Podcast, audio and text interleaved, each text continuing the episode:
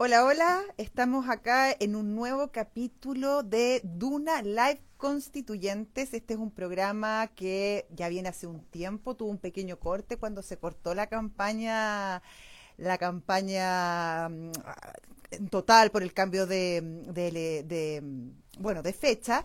Estamos en una segunda temporada y estamos tratando de conocer a los distintos eh, a los distintos candidatos eh, que quieren eh, postular y que están postulando a, este, a esta elección, a, transformarse en los constituyentes, aquellos que son los llamados a redactar la nueva constitución. Em, junto conmigo, también este programa lo hace Polo Ramírez, que fue quien comenzó esta, esta, mm, esta serie, y la María José Soto, Em, así que estamos preparándonos para recibir a nuestro entrevistado, em, quien es un empresario, es un empresario del retail, así se hizo conocido, se llama Aristides Benavente, eh, y él está compitiendo por, em, está compitiendo por el distrito 27, el, ese es el distrito de Aysén. Acá no está pidiendo autorización una persona Torrejón, pero yo creo que no es, no es nuestro, no es nuestro invitado, lo estamos esperando todavía que aparezca. Eh, contarles que, bueno, Aristides es un empresario bastante conocido. Él es, fundó y es presidente de Comax, una empresa que se dedica al retail. Traen marcas bastante famosas. Gap, por ejemplo, The North Face bueno, y muchas otras. Eh, también es miembro de este grupo de empresarios, el G100, que son muchos empresarios que buscan formas para, para plantear un nuevo Chile, nuevos modelos de hacer negocio, muy preocupados también porque ya nos hicimos contacto con Aristides, eh, lo acabamos de aceptar. Esperemos que aparezca. Ahí está. Aristides, ¿qué tal? ¿Qué tal? ¿Cómo anda? Bien, ¿y tú? Aquí estamos. Estamos, estás en Aiceno, no le estaba contando a nuestros auditores que tú eres, bueno, eres un empresario muy conocido, sobre todo en el mundo del retail, eh, presidente y fundador de Comax, también estás en el mundo de las aplicaciones, en Tot Eat, y también eres muy conocido porque ser un importante filántropo, eh, sobre todo a través de esta Fundación Patagona Aysén, que me imagino que fue probablemente la que te llevó a, decidir postular justamente por el distrito, el distrito 27, que es el distrito eh, donde, donde, bueno, está la región de Aysén. Cuéntanos un poco eh, eh, qué te llevó a, a decidir postular por allá y no por Santiago, que es donde tú vives generalmente, ¿o no? Oye, bueno, primero, primero gracias, gracias por, por, por, la invitación y la oportunidad de, poder, de poder conversar contigo y conversar con toda la audiencia de, Duna. Segundo, de, importante y de conocido, nada, y menos de filántropo, de ninguna manera. O sea, por favor, he estado, no sé, hace mucho tiempo trabajando con un grupo de gente eh, en, en, el área de retail y ahora hace unos, unos cinco o seis años atrás en este tema de, de, los, de los restaurantes, la plataforma para los restaurantes, pero pero, pero no más que eso, así es que no, no, yo creo que estás exagerando en la, en la, en la presentación. Bueno, puede, puede ser discutible, pero sí, efectivamente, un hombre que, no, que, que, suena en el mundo de los negocios, que creó cosas distintas, fuiste uno de los primeros en traer marcas internacionales al país y bueno, también en entrar en el mundo esto de las aplicaciones. Ahora, ¿Qué hace que un hombre del mundo de los negocios eh, decida emprender un rumbo eh, más bien político a través de, bueno, la redacción de una constitución que es probablemente eh, lo más importante en el ordenamiento jurídico de un país? Mira, yo estoy hace mucho tiempo, si, tú revisas un poco mi, mi, entrevista y las cosas que yo he dicho, yo estoy hace mucho tiempo tratando de impulsar a, a, que, a que los eh, empresarios, los emprendedores en general, eh, hagamos las cosas de, de una manera eh, diferente. yo creo que, que, que, estuvimos haciéndolas muy, muy concentrado hacia, hacia, hacia los accionistas, hacia la rentabilidad, hacia, hacia el beneficio. Eh, de, los, eh, de los dueños de la compañía. Y, cuando yo insistía que, había que ser un poco más abierto y, preocuparse de, especialmente de los colaboradores, de las comunidades en donde están insertas las compañías y, de la naturaleza, que para mí es una cosa muy, muy importante. Entonces, yo para mí, y, y, eso fue lo que siempre me motivó, la relación entre las personas, la naturaleza y el emprendimiento, y en eso insistí mucho. Y cuando yo vi que aquí había una oportunidad de poder cambiar la constitución, dije, chuta, esta es mi oportunidad. Yo creo que, que si somos capaces de, de poner en el prólogo de la constitución el que la relación entre las personas, la naturaleza y las actividades que nosotros desarrollamos en ella sea armoniosa, basada en el cuidado y en el respeto, pucha, vamos a tener un gran, gran camino avanzado. Entonces, eso fue lo que me motivó, pero, pero te quiero decir que tampoco tengo una motivación muy política, porque obviamente la constitución es, la base fundamental de la política, pero, pero yo quiero ir a hacer la pega en la constitución y después para la casa, para la casa, a mi negocio, a mi fundación. Ahora, tú eres independiente, pero vas por el pacto de Chile Vamos, vas en cupo UDI. ¿Por qué decides finalmente, si bien eres independiente y no te sientes un político tradicional, de hecho quieres volver a tu casa y a tus negocios después de redactar esta constitución, si es que eres electo, decides finalmente ir con un cupo un partido político y no en una lista de independientes que existen esas listas? Claro, pero yo soy, yo soy eh, ante todo una persona muy práctica. Yo, yo, yo hice los números eh, y, no daba por ningún lado si yo iba por independiente. Entonces, obviamente que mis ideas son de derecha. Entonces yo eh, quise ir por la lista de Chile Vamos y ahí pedí un cupo y me lo dio la UDI porque, porque de alguna manera yo he estado trabajando aquí en la región con muchos alcaldes y, y, no sé, de las 10 comunas eh, eh, seis alcaldes son, son UDI, hay uno Renovación Nacional, en fin, entonces me sentía mucho más cómodo con, con el cupo de la UDI. Pero, pero yo sigo siendo independiente, yo soy emprendedor y eso es lo que yo, yo quiero dejar marcado en la Constitución. Yo, yo me doy por pagado si, si podemos destacar el emprendimiento y que, y que después los legisladores puedan hacer leyes, en fin, que, que lo apoyen y lo fomenten. Yo estoy en esto por el emprendimiento. ¿Y cómo se mete el tema del emprendimiento en una constitución? Porque, claro, uno entiende por una constitución una cosa más general, una, una carta de navegación, eh, pero no necesariamente las bajadas para, para, para, aplicar en distintos temas, por ejemplo, el emprendimiento. Entonces, ¿cómo, cómo pretendes tú eh, insertar el tema del emprendimiento eh, justamente en una constitución que es una cosa más amplia? Claro, ese es el gran desafío de, cómo ponemos las cosas que queremos en la Constitución para personas normales como yo que no tienen ninguna experiencia eh, en términos de, materias constitucionales. Pues si piensas tú que esto es una cosa muy compleja, muy técnica, y ahí yo espero que nosotros podamos tener mucha ayuda en ese sentido para que veamos dónde ponemos esos énfasis y cómo la, cómo la escribimos. Eh, yo creo que que es lo que le está pasando a mucha gente. Yo veo que gente, mucha gente que está hablando mucho de temas que son muy complejos y, y, y, no, no, no, los no los conocemos. O sea, a mí me, cuando me hablan del Tribunal Constitucional, por favor, sé lo que, lo que una persona normal sabe del Tribunal Constitucional pero no soy un experto y, no sabría cómo poder poner cosas del, del Tribunal Constitucional en la Constitución. Entonces yo creo que ese es un gran desafío. Yo como te mencionaba, a mí me encantaría y se me ocurre a mí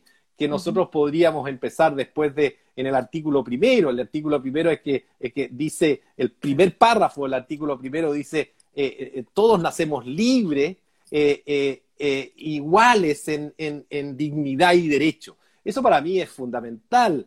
Eh, la libertad para mí es lo, más importante. Pero debajito de eso, me encantaría que pusiéramos una frase que dijera que la relación entre las personas, eh, la naturaleza y las actividades, que para mí son los emprendimientos, sea una relación armoniosa y basada en el cuidado y el respeto mutuo.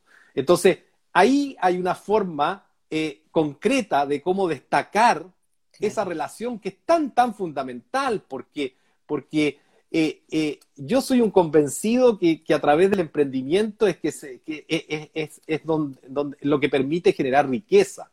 No hablo de riqueza material exclusivamente, sino que todas las formas de riqueza. y, ahí es donde a través de la riqueza se, se genera para mí el bienestar de las personas, se mejora, el calidad, se mejora las calidades de vida. Entonces, eso para mí es muy importante, y, pero de, de, sin, sin olvidar que, que, todos esos emprendimientos tienen que estar muy bien armonizados con las personas y la naturaleza. Bueno, la naturaleza, claro, la naturaleza es un, un, un, tema que nombras bastante. Eres una persona que cree mucho en la sustentabilidad, lo has hecho también en, a través de tu carrera eh, empresarial, también a través de la fundación que tienes justamente en Aysén. ¿Cómo se inserta también ese tema dentro de una constitución? ¿Debiera haber, no sé, un artículo específico que tratara ese tema o debiera ser quizás un eje central que, que atraviese la, la redacción de esta, de esta carta fundamental? Claro, eso, eso es un poquito lo que te quiero transmitir, el hecho de que uno ponga en el primer párrafo a las personas, a la naturaleza y al emprendimiento, eh, eso hace que, que, que, de alguna manera, de alguna manera, transversalmente podamos tocar esos tres temas eh, en toda la constitución. El cuidado y respeto de las personas, sus derechos, sus ¿Crees deberes. Que hasta ahora no, ¿Crees que hasta ahora eh, eso no ha sucedido? ¿Crees que nuestro país está cojo en esa materia? Claro, en, en, está muy cojo en, el, en, el, por ejemplo, en el poder hacer, en el poder hacer, eh, eh, eh, llevar a la práctica los derechos, por ejemplo, de, de las mujeres. Que, que, obviamente que la Constitución dice que son los mismos derechos de los hombres, pero uno, uno ve claramente que no son, ¿me entendí? Mm. Y los derechos de, de los pueblos originarios, en fin, son cosas que, que, que, se dan por hecho. Es cierto que en pueblos originarios no, no es mucho lo que, lo que se habla en la Constitución, pero, pero yo, yo soy muy, muy respetuoso de todas las personas, entonces eso tiene que ser eh, eh, tratado en forma transversal. Entonces, igualmente la naturaleza. La naturaleza para mí es parte de, nosotros somos parte de, ¿no? es imposible separar, es decir, oye, mira, yo voy a hacer mis actividades eh, desprotegiendo a la naturaleza. No, pues.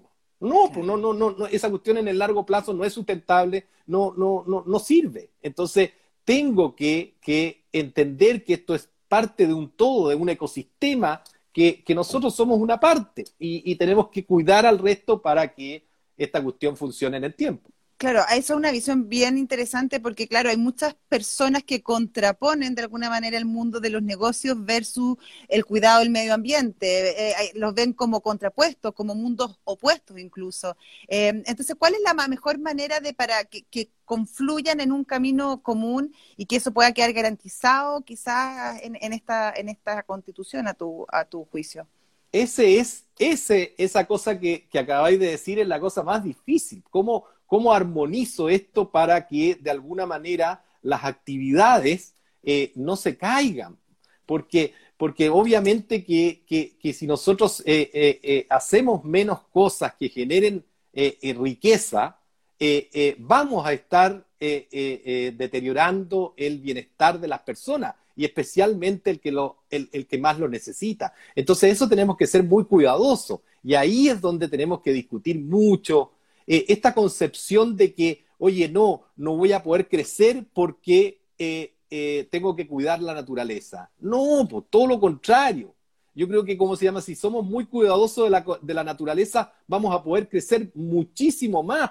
Si, si nosotros le sacamos o, o, secamos un río, la cuestión no va a funcionar pero si, si yo hago una buena gobernanza de esa cuenca y, de alguna manera distribuyo bien el caudal y, a través de la experiencia, la ciencia, calculo cuál va a ser el caudal en los próximos tres años y, hago, hago eh, eh, eh, actividades productivas en base a ese caudal, bueno, va a van a resultar mucho mejor, porque si se seca la cuestión, no va a haber posibilidad de hacer ninguna actividad productiva. Claro. Tú decidiste ir por Aysén, em, eh, un lugar que, claro, que te apasiona, donde tienes tu fundación, donde tienes probablemente tu, segunda, tu segundo hogar. Eh, eso también me lleva a pensar en los temas de la descentralización. Eh, ¿Cómo ves tú ese tema? ¿Cuán importante es? ¿Cómo te lo planteas finalmente? ¿Debiera seguir siendo Chile un país unitario? ¿Quizás debiera ser un país federal? ¿Cómo lo ves tú? Bueno, primero yo estoy en Aysén aquí hace más de 30 años, pero lo que pasa es que estaba calladito nomás, pues yo no, no, yo no, no, no, hoy día la gente me dice, pero usted no es de Aysén, pues, si no, no lo había visto nunca. Bueno, yo no nací en Aysén, no, no, me hubiera encantado Pero nacer de en Chillán, Aysén, ¿no? de, claro, yo nací en Ningüe, Sí. en Chillán, y en fin, en el campo, y, y yo, yo no nací en pero hace más de 30 años que estoy por aquí, eh, yo tengo negocios aquí, tengo una tienda aquí en Coyhaique, después tengo mi, mi casa eh, en, en, eh, en el Río León y después tengo la fundación en Cerro Castillo y yo hasta antes de la pandemia yo estaba 10 días del mes aquí en, en Aysén, en fin. Ah. Entonces, y, y- y de alguna manera eh, compartía mis tiempos por... Y, y obviamente que mi intención es, es compartir los tiempos, eh, pero, pero dedicarle mucho más tiempo a, a, que es lo que a mí me, me, me motiva. Si yo estoy hace 30 años, hace rato ya diciendo, oye, yo quiero armar mi vida en Aysén. Y por eso es que elegí esta región. Eh, eh, eh, de alguna manera eh, eh, conozco mucho la región, eh, pero esta, esto, esto me dio una oportunidad. Yo estoy hace cinco meses recorriendo la región por esta campaña y estoy conversando con muchísima, muchísima gente y he tenido la oportunidad de, de, conocerlo y de presentarme, en fin. Y, y lo que menciona es un tema fundamental, fundamental si esto no tiene, no tiene ninguna lógica. Yo te pongo un ejemplo tan tonto como el que, el que autoricen a funcionar a los restaurantes eh, en las terrazas aquí en Coyhaique. O- eh, Hoy día hacían 2, 3 grados. Eh, yo almorcé en una terraza y, y pude estar ni 15 minutos. Entonces, Claro, cuando tú... de frío. cuando- claro, pues nadie puede estar Te en volaba ahí. Claro, nadie puede estar en una terraza aquí. Entonces, esas son las, las cosas que hay que cambiar. Hoy día el mundo moderno se resuelve, o los problemas del mundo moderno se resuelven localmente, primero que todo. Después con mucha tecnología y después con, con energías que son limpias, baratas, en fin, sustentables, eh, eh, renovables. En fin, eh, tenemos que ser capaces de resolver los problemas localmente. Y, y, y, y a mí no, hoy día me, me, preguntaba una persona, oiga, ¿usted estaría de acuerdo con un gobierno federal? No, uh -huh. no, ¿No? Pues si yo, yo, yo de nuevo soy práctico, entonces cuando uno tiene una, una idea, eh, siendo un país unitario, cambiarlo a federal y de un día para otro, no, pues el riesgo es muy alto y cuando uno toma riesgo y no resulta, los más perjudicados son las personas que menos tienen. Pues. Y yo lo único que quiero es no perjudicar. ¿Y cómo se garantiza entonces una descentralización efectiva eh, de otra manera que no sea federalismo? ¿Cómo, ¿Cómo te lo imaginas tú? ¿Cuál sería tu propuesta en ese sentido? Porque yo creo, yo creo que tenemos que ir avanzando mucho más rápido en lo que vamos avanzando. Por ejemplo, el, el, el tema de los gobernadores, darle más, más eh, eh, eh, ¿cómo se dice? em, ¿Atribuciones? Atribuciones a los gobernadores. Ahí hay una cosa muy importante, darle un, un, un, eh, un foco muy especial a las municipalidades, a los alcaldes, eh, establecer sola, no, no, solamente decisiones políticas, sino también decisiones económicas en el sentido eh, fiscal, que, que, que, que, también se puedan manejar los, los presupuestos desde aquí, eh, eh, que las compañías que, que de alguna manera eh, trabajan en la región puedan puedan tributar parte eh, de la región. Ah, no, no, tengo idea, hay muchísimas cosas que hay que conversar, y, pero este tema yo, yo lo veo que está bastante transversal en casi todos los constituyentes y, y esta cuestión va a ir. Eh, hoy día el artículo 3 dice que, que, que, que Chile es un país unitario eh, descentralizado y, y, esa cuestión mm. no ocurre. Eh, es decir, no se han hecho las leyes que permitan que esta cuestión funcione en forma descentralizada. Entonces, eh, tenemos que hacerla funcionar y ahí estarán las, los expertos en cómo poder eh, destacar esto en la Constitución, pero esta cuestión es un hecho, o sea, no podemos seguir resolviendo problemas en, en Villa O'Higgins, que está a 12 horas de Coyhaique claro. desde Santiago. No, claro. no, no, no, no, esa cuestión no, no existe. Claro. Oye, eh, lo que conversamos también, esto va a requerir mucha conversación, muchísimo diálogo. Tú vienes de un mundo que, que, claro, el trabajo en equipo es sumamente importante, es pan de cada día, las decisiones se conversan, eh, por lo que me contaban en tu empresa también es bastante horizontal, o sea, un poco tu estilo. Pero claro, el trabajo político es distinto, eh, las conversaciones son en otros tonos.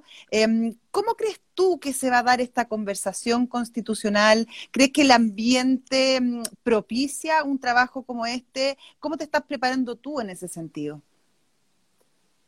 Mira, eh, yo, yo, yo creo que, que, además del, del, contenido, que cómo se llama, que, que hay mucho, van a haber muchos expertos en cada uno de los temas, que, yo creo que va a quedar una muy buena constitución, en fin, hay mucha representatividad de todo el mundo, en fin. El problema de la forma es muy, muy importante. Yo creo que, que de alguna manera la cultura política actual ya no da para más no da para más. O sea, esta cultura de, del, del, del, estar todo el día peleando, de atrincherarse, de no, de no llegar a acuerdo, de, de, esta cultura que, que, que, que, de alguna manera eh, va en contra de los acuerdos, porque, porque eh, eh, no, no, no, yo me pongo de acuerdo con alguien y, ya, ya estoy haciendo una, una, una, cuestión extraña o rara. No, entonces yo creo que vamos a, a tener una oportunidad única para que las personas que entren a la constitución podamos eh, dar un ejemplo de este cambio de cultura política. Entonces, por eso es que yo soy, insisto mucho en que, en que tenemos que ser muy cuidadosos con esta elección del 15 al 16. Eh, hay cerca de 1.300 personas que se están presentando a constituyente para estos 155 cargos. Eh, tenemos, que ser, tenemos que ser cuidadosos para elegir a las personas que van a ir a, sentarse en esta mesa porque tienen que ser moderados, tienen que ser responsables, tienen que ser conscientes que los recursos son, son escasos, las necesidades infinitas, pero si alguien no entiende que, la plata no, no, no, no cae del cielo, hay que trabajar mucho, hay que producir, hay que generar buenos proyectos, en fin, entonces ese tipo de gente tiene que estar en la constitución porque no hay nadie que puede ganar todo en la constitución. Esa cuestión no existe porque va a quedar desbalanceada y a los dos días van a reclamar y decir esta cuestión no tiene credibilidad porque aquí ganó. Entonces, entonces yo creo que, que esa es la oportunidad. Entonces la, pregunta es, es absolutamente pertinente en el sentido de decir, chuta, aquí hay una oportunidad. Pero mira lo que, lo que he llegado a pensar eh, eh, que me da una esperanza. A ver. Porque si yo soy elegido o si tú eres elegida, tú vas a sentir una responsabilidad, una responsabilidad de hacer bien la pega. Entonces vas a tener que cargar con esa responsabilidad que te dio el país y te dijo, oye Josefina, tenéis que hacer una buena constitución en un año. Entonces cuando estemos en los seis meses y estemos discutiendo todavía y no llegando a los acuerdos, se nos va a venir el peso encima y vamos a decir, oye, queremos, queremos que la gente que nos eligió eh, eh, nos diga que no fuimos capaces de ponernos de acuerdo. Entonces, eso creo que nos va a incentivar a que tenemos que llegar a acuerdo y tenemos que llegar con un buen producto al final. ¿Cómo crees que la discusión, por ejemplo, de los retiros de los 10% que han marcado los últimos meses eh, puede haber influido en, el resultado finalmente, puede influir en el resultado finalmente de, las elecciones del próximo fin de semana. ¿Crees que ha polarizado el ambiente? ¿Crees que ha afectado o ha influenciado a los votantes? Tú llevas bastante tiempo en campaña. ¿Cómo, lo has visto? ¿Cómo has visto ese proceso? Y si puede tener alguna consecuencia directa eh, dentro del proceso. Mira, es tan difícil responder tu, tu, pregunta porque lo que está pasando en este país es, es, de loco. O sea, nadie entiende nada de lo que está pasando. Nadie, no, no, no, no se puede creer porque está bien, eh, tenemos muchos problemas, pero, pero por favor, tenemos un país que es, que es una envidia de, del mundo. Entonces, nadie entiende nada. Entonces, alguien que quiera eh, eh, de alguna manera eh, eh, eh, adivinar qué es lo que puede pasar en, esta, en estas elecciones, yo creo que se va, se va a equivocar. Mi percepción, mi percepción es que la gente está muy enojada con los políticos, muy enojada. O sea, yo lo veo y lo vivo en la calle, yo he estado en la calle desde hace mucho rato, estuve, instalé mi oficina ahí en la calle Simpson antes de llegar a Ogana, que, que puse ahí una mesita, en fin, y, hablaba con cerca de 180 personas en el día, eh, muy enojada. Está muy enojada también con la farándula, con ustedes también están muy enojados. O sea, eh, los periodistas, en fin, la gente está enojada, está enrabiada, está desanimada. Eh, el, hecho de que se haya alargado la, la, ¿cómo se llama?, la elección le, le, le hizo perder credibilidad. Pero lo más importante es que la gente no entiende nada. O sea, la gente entiende muy poco de este proceso. Y el hecho de que se haya confundido con la elección del alcalde, el concejal, el gobernador, enredó más el tema. Entonces, yo le pregunto, ¿y el constituyente? ¿Y quiénes son los constituyentes? Pero para eso es la campaña, ¿o no, Aristides? Claro, Justamente para empatizar, para explicar, para darse a conocer. Eh, el enojo es con los políticos, con los periodistas, pero también es un enojo que viene desde mucho antes, lo veíamos ya en, eh, el 18 de octubre para el estallido social. O sea, eh, hay un problema profundo, somos eh, es un país que muchos lo envidian, pero que también tiene falencias, que hay problemas serios de desigualdad. Em, en ese sentido también hay que hacer una responsabilidad. Tú vienes también de, de una élite que también ha sido bastante criticada, o sea, el mundo empresarial también ha sido muy criticado. Entonces, ¿cómo, cómo recibes tú esa crítica y cuál es tu forma de finalmente tratar de, revertirlo? No, oye, eh, eh, estás, estás, en lo correcto. Me faltó decir la indignación con los empresarios, porque, porque también existe. Y por eso es que te digo que la indignación es, es, general en, en, términos de líder. Tú sabes que me decía, me decía una, una persona en, en Puerto Gaviota, que es un, lugar, una caleta de pescadores frente a, Puerto Cisne, me decía, mire, si aquí el problema es sencillo, me dice. Pero ¿cuál le digo yo? Pues estábamos hablando de todo lo que estaba pasando. Mire, me dice, si los dirigentes se alejaron de la gente. Entonces, como que de alguna manera la gente está enojada con sus líderes, porque sus líderes como que se alejaron. y, y como se llama, y se arreglaron todos ahí arriba y, aquí abajo, no, listo, se olvidaron de la...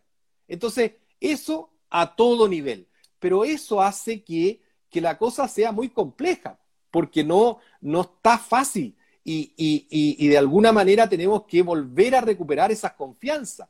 Y eso se logra con, con, con honestidad, con la verdad, con, con la prudencia, con, con, con, de alguna manera, de alguna manera diciéndole a la gente lo que realmente se puede hacer y haciéndolo.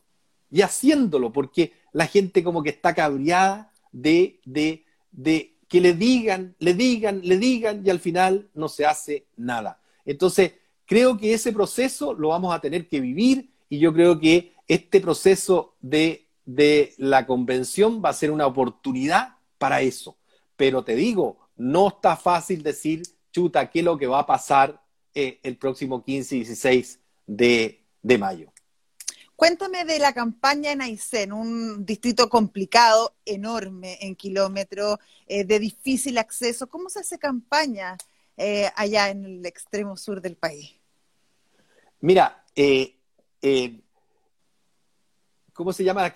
Toda la gente me dice lo mismo pero está bien, eh, uno cuesta llegar entre una localidad y otra, pero son localidades muy chicas, entonces basta que tú llegues y, te conectes directamente con, los, líderes, en fin, las asociaciones gremiales, la junta de vecinos, el alcalde, los concejales, en fin, entonces no, no creas que es tan difícil, no creas que es tan difícil. No, pero eh, eh, bien recorrido, por lo menos, largo. Sí, sí, sí. Son piques largos, si yo estaba Sí, sí, son piques largos. Yo, yo yo hice una campaña que, primero invertí mucho tiempo en recorrer la región completa. Eh, no hubo ninguna localidad eh, eh, de más de, de, 200, de, 200, de 200 personas en que no visité y no conversé con todos los, los, dirigentes o, líderes, como se llama, de cada una de las comunidades.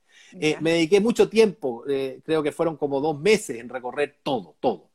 Eh, después me vine a Coyhaique y, me estacioné en Coyhaique en un lugar, me puse en mi oficina y, estuve casi un mes completo yendo a la oficina de 10 de la mañana a 6 de la tarde en la calle, conversando con cada automovilista en un semáforo y, conversé con muchísima gente.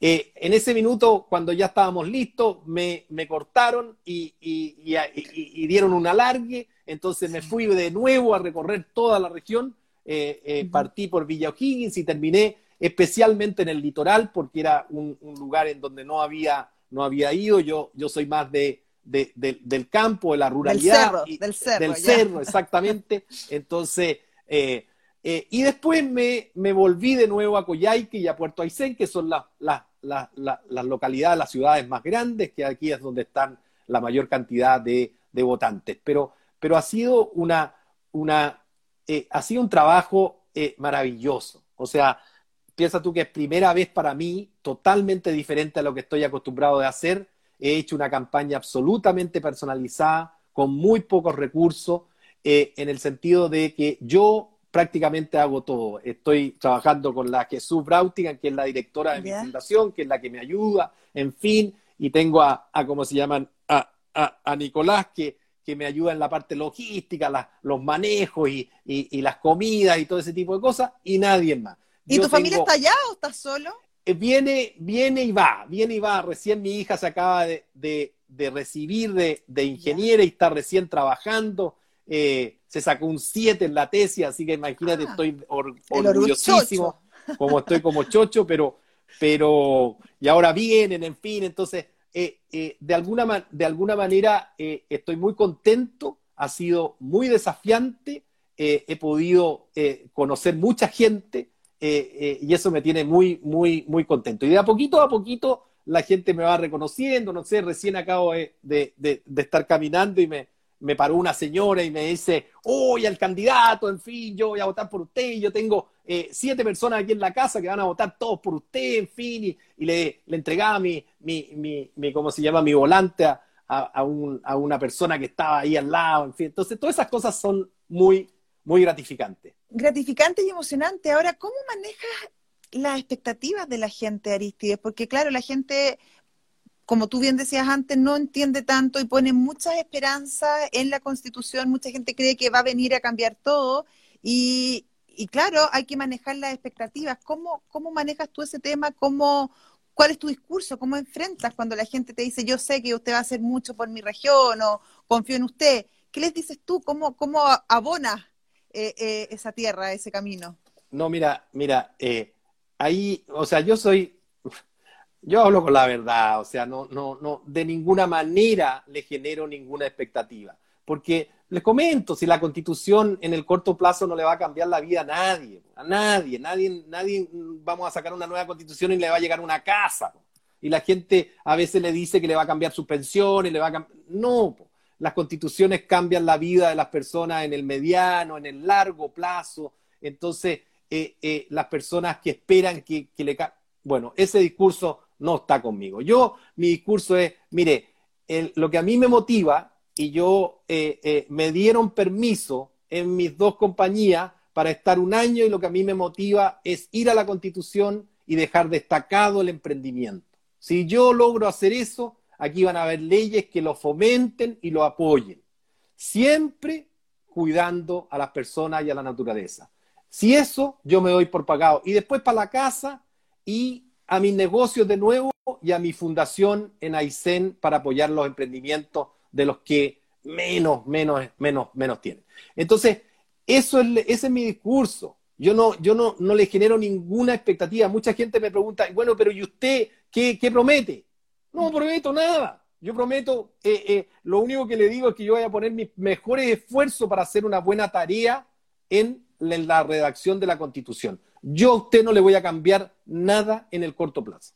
Porque, porque no, no, no me gusta, no me gusta si esta cuestión es, oiga, eh, eh, esto es, esto es, eh, todo el mundo da su voto contra algo y todo el mundo pide el voto contra algo. Esa cuestión no existe, no existe, porque eso es un engaño.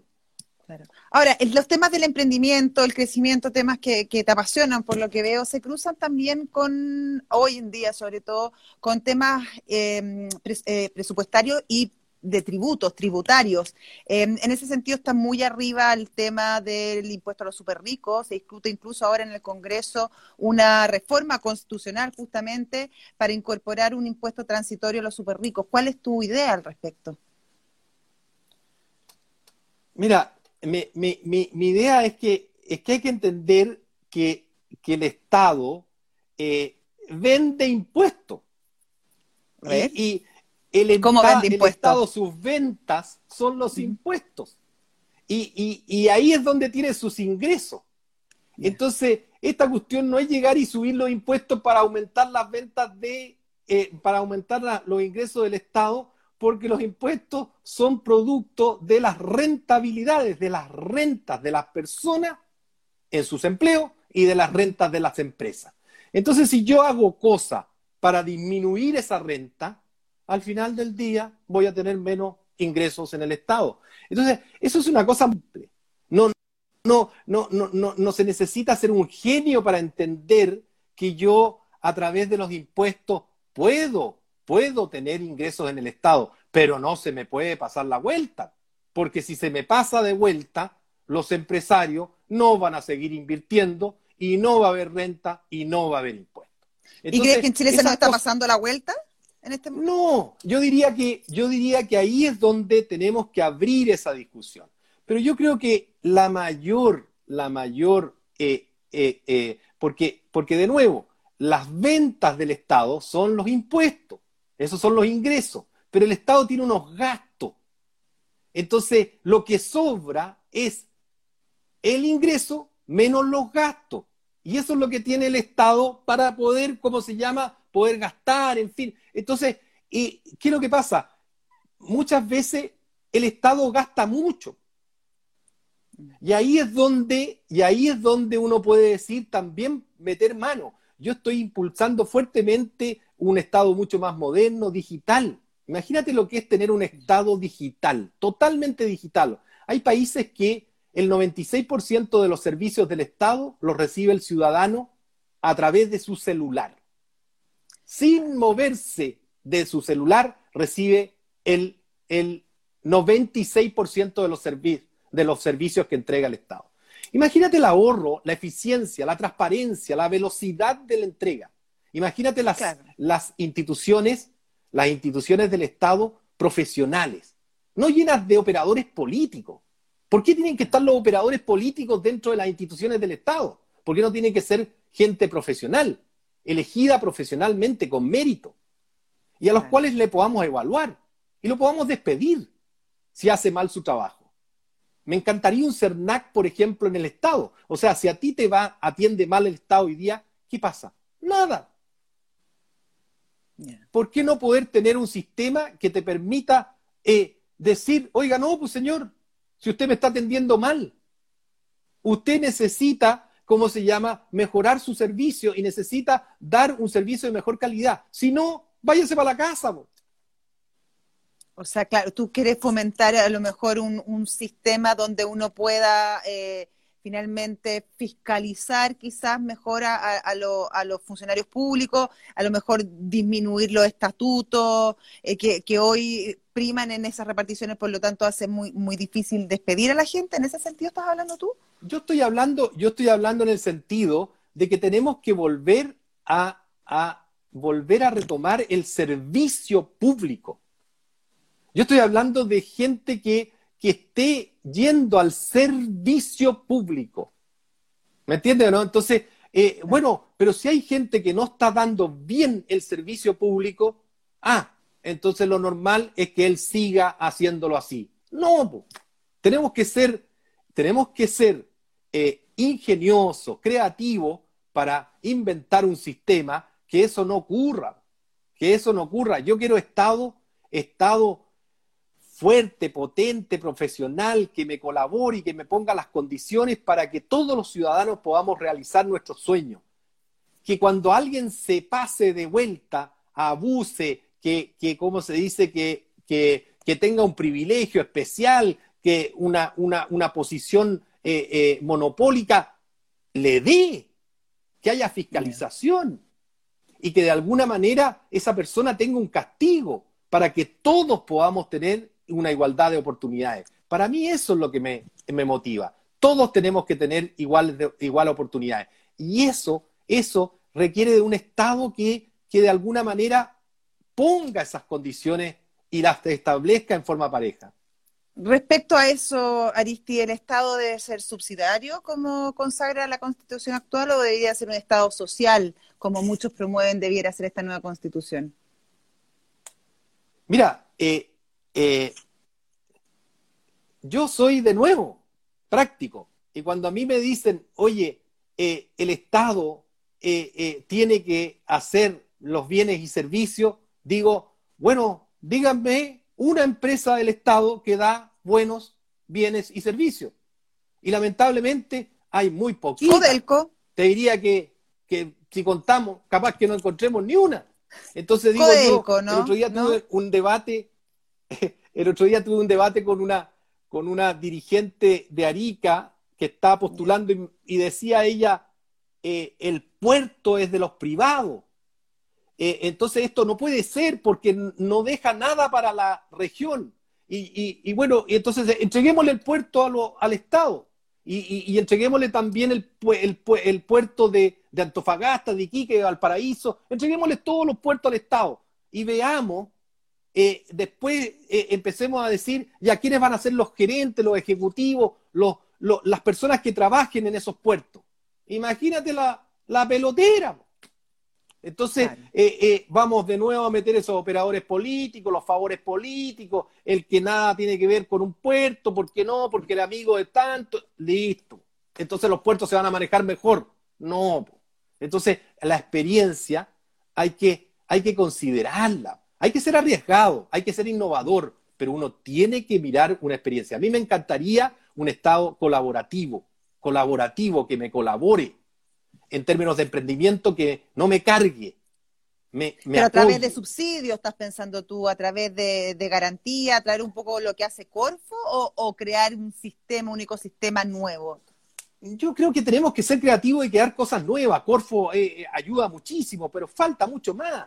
Eh, no sé, alguien me planteaba, oye, dejen libre a los emprendedores, formalícenlos, pero dejen libre y no le pidan nada los primeros tres años o de alguna manera, de alguna manera, eh, hasta que llegue a un nivel de venta. Déjalo, déjalo, no le cobrís nada, échale para adelante, déjalo que crezca y después vaya. Nosotros en el G100 tenemos calculado que cada 10 emprendimientos, 8 se mueren. 8. ¿Por ah, qué? Porque está lleno de cosas burocráticas, cargas, impuestos, impositivos. Entonces, si tú no le das ¿Los largada, pero obvio, el, el, problema de las redes, no es que no es que la asfixie, o sea, hay muchos problemas que, ¿cómo se llama? El que no puedan, no, no, no tengan los conocimientos, no tengan las redes, no tengan el apoyo, no tengan, eh, tengan mucha carga tributaria, eh, mucha carga laboral, en fin, hay miles de cosas que hacen que el emprendedor parta y empieza a enredarse, caen un poquito las ventas y ¡boom! se fue para abajo. Entonces imagínate si esos 10 emprendimientos estuvieran todos exitosos al tercer año.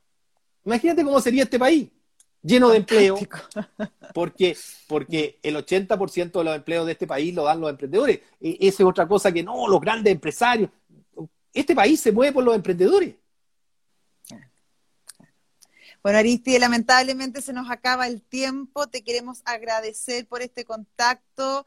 Eh, queríamos conocer también la realidad eh, fuera de Santiago, salir de Santiago, porque Santiago sabemos que no es Chile, quisimos ir al sur, a Aysén, una zona preciosa, recóndita, y, queríamos conocer tu experiencia, también traer a esta discusión eh, la visión empresarial, porque conocemos mucho los técnicos, los abogados, los cientistas políticos, pero también es interesante conocer otras visiones que, que, son sumamente interesantes y que son muy importantes también para el país. Así que agradecerte muchísimo por, por este contacto en nuestro eh, Duna Live Constituyentes. Y eh, bueno, quiero dejar los invitados también para mañana. Va a estar Pauline Cantor, ella es candidata por el Distrito 11. Eh, y la va a entrevistar el Polo Ramírez, así que para que no se lo pierdan mañana. Muchas gracias, Aristides, por este contacto. Muchas gracias, Josefina, y es una oportunidad eh, de tener la oportunidad de poder estar conversando aquí. Y, déjame dar un, último mensaje. Eh, seamos cuidadosos, seamos cuidadosos. Este 15 y 16 tenemos posibilidad de cambiar muchas autoridades, muchas autoridades, especialmente nombrar a nuestros constituyentes. Eh, eh, de los 155, 17 van a haber de los pueblos originarios y el 50% va a ser mujer. Eso va a ser muy importante, pero creo que tenemos, cada ciudadano, tenemos una responsabilidad de por quién vamos a votar. Eso para mí es tremendamente importante. Si votamos mal, vamos a tener malas autoridades y malas autoridades generan malos países. Muchas gracias, Aristide. Hasta luego. Chao, chao. Chao, chao.